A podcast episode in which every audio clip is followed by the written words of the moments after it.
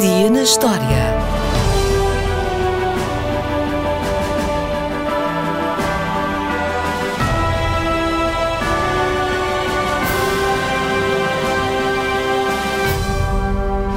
Quarenta e seis anos antes de Cristo, muitos séculos antes de adotarmos o calendário gregoriano, já o imperador romano Júlio César tinha fixado por decreto o primeiro dia de janeiro como o Dia de Novo. Portanto, a comemoração ocidental começou aí. Já a festa de Novo é uma história completamente diferente, porque as suas tradições foram evoluindo ao longo dos tempos.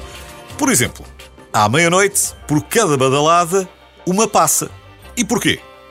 Dizem os entendidos que, na Península Ibérica, esta tradição começou nas Portas do Sol, em Madrid.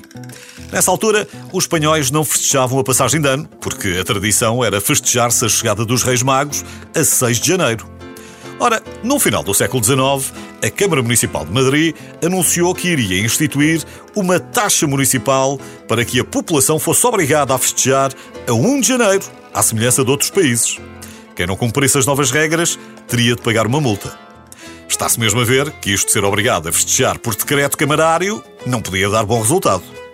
Os madrilenos reuniram-se, senhores, nas Portas do Sol, ao fim do dia 31 de dezembro, mas, como forma de protesto, em vez de comerem uvas, como já acontecia em França ou na Alemanha, resolveram comer passas. Os anos passaram e a rotina transformou-se em tradição, chegando pouco depois a Portugal. E quem não gosta de passas tem de empurrá-las com um bocadinho de champanhe, que é outra das tradições de Ano Novo. E ao contrário do que possa pensar, o champanhe nasceu em Inglaterra e não em França, pois foi em Inglaterra que no final de 1500 se desenvolveu a tecnologia para engarrafar e selar com rolhas de cortiça as bebidas que continham gás.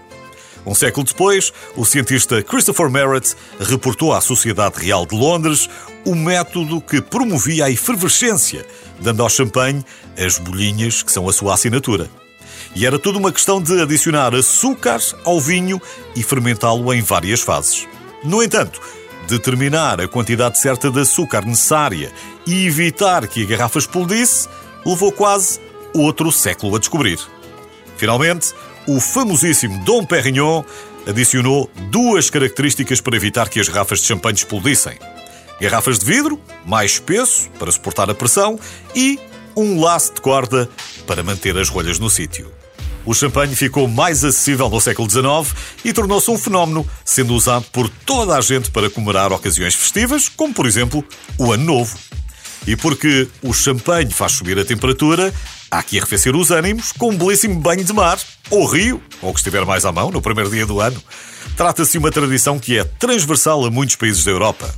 Por cá, um grupo de amigos leu num jornal que, em 1942, diversas pessoas tinham começado o ano em Inglaterra com um mergulho no Tamisa. E logo no ano seguinte, em 1943, fizeram o mesmo por cá, na Praia de Carcavelos. E hoje continuam. Dizem que afasta as gripes e constipações durante o resto do inverno e não só na Praia de Carcavelos, mas norte a sul do país também é esta tradição.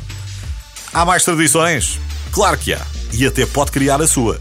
Mas o que importa mesmo é que o próximo ano seja de facto um grande ano. Feliz Ano Novo!